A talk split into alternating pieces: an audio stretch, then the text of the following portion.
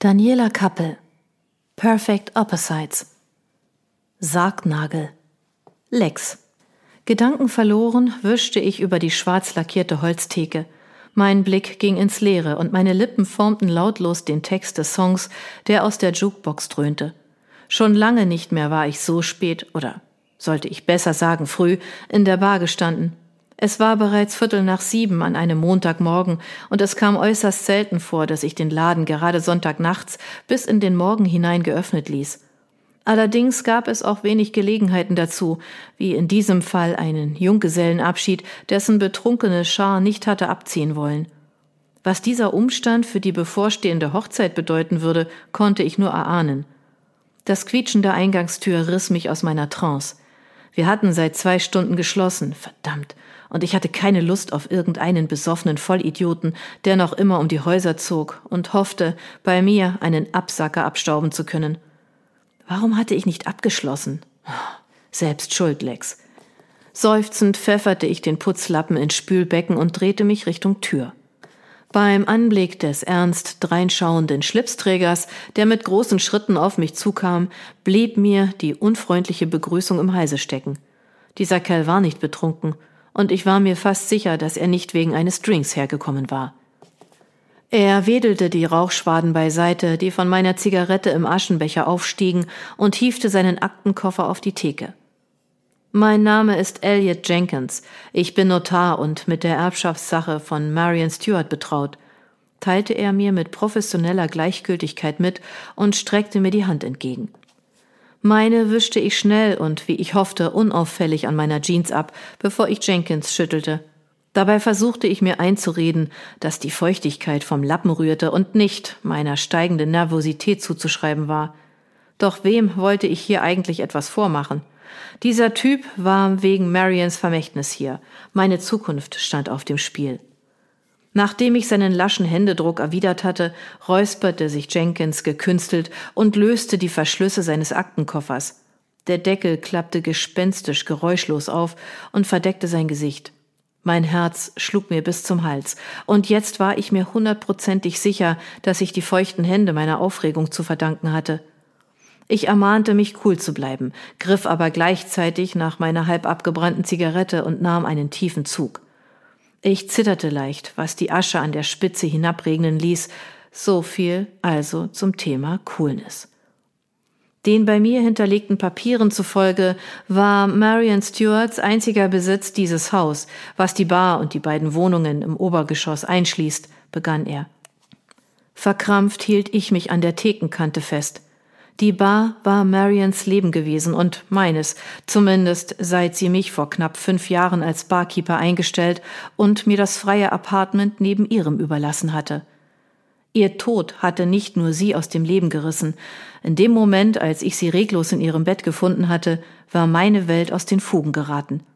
Ich hatte ihren kalten Körper aus den Laken gezerrt, den Notruf gewählt und sie so lange vergeblich wiederzubeleben versucht, bis die Rettungskräfte eingetroffen waren. Einer der Sanitäter hatte auf mich eingeredet und mich irgendwann, weil ich nicht reagierte, gepackt und von Marion weggezogen. Einen Tag später hatte ich mich beim Bestatter wiedergefunden und ihr Begräbnis organisiert, bei dem gerade mal zwei weitere Personen anwesend gewesen waren, eine davon der Pfarrer, die andere ein Stammgast aus der Bar. Und seitdem bangte ich jeden verdammten Tag darum, wie es mit mir weitergehen würde. Sie sind doch Alexander Richardson, oder? Jenkins Frage riss mich aus den Gedanken. Äh, ja, der bin ich, antwortete ich schnell. Könnten Sie sich bitte identifizieren? Ja, natürlich, murmelte ich und griff mir in die hintere Hosentasche, um mein Portemonnaie hervorzuholen. Hier, ich legte meinen Führerschein neben Jenkins Aktenkoffer. Nickend griff er danach und notierte sich die Nummer, bevor er ihn mir wieder aushändigte. Miss Stewart hat Ihnen ein unbegrenztes Bleiberecht für das eine der beiden Apartments in diesem Haus eingeräumt. Das ist die Beglaubigungsurkunde. Jenkins streckte mir ein Blatt entgegen, das ich, ohne auch nur ein Wort davon zu lesen, zweimal faltete und hinter meine Geldbörse in die Hosentasche schob. Missbilligend sah mich Jenkins an. Da wäre noch etwas. Ich hielt die Luft an. Die Bar, begann er. Ja, die Bar. Was zur Hölle passierte mit der Bar? Hatte Marion sie mir etwa ebenfalls vererbt? Mir wurde heiß und kalt gleichzeitig. Miss Stewart hat sie ihrer Tochter vererbt. Ihrer Tochter? Nein, das konnte nicht sein. Marion hatte keine Tochter. Da muss ein Fehler vorliegen, hörte ich mich mit rauer Stimme sagen. Kein Fehler, nur ein Problem, räumte er meinen Einwand ungerührt aus.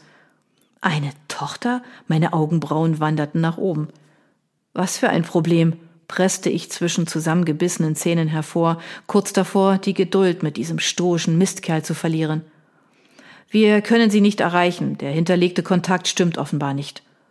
Mein Hirn war wie leergefegt. Ich konnte einfach nicht fassen, dass Marion eine Tochter gehabt und sie all die Jahre über mit keinem einzigen gottverdammten Wort erwähnt hatte. Diese Mädchen, wer auch immer es war, gehörte nun die Bar. Marions Bar. Meine Bar. Scheiße. Automatisch griff ich nach einer neuen Zigarette und steckte sie mir an. Wieder wedelte Jenkins gegen den aufsteigenden Qualm an. Missmutig schloss er seinen Aktenkoffer und schob ein Blatt Papier über den Tresen zu mir. Ich schielte darauf und erkannte die Kopie eines Reisepasses. Daneben stand in Marions Handschrift eine Telefonnummer.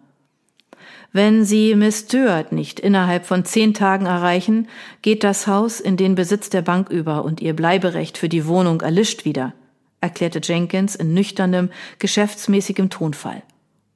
Ich legte die Stirn in Falten. Was faselte er da eigentlich?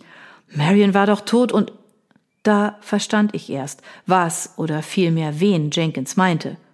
Er sprach gar nicht von Marion, sondern von ihrer Tochter.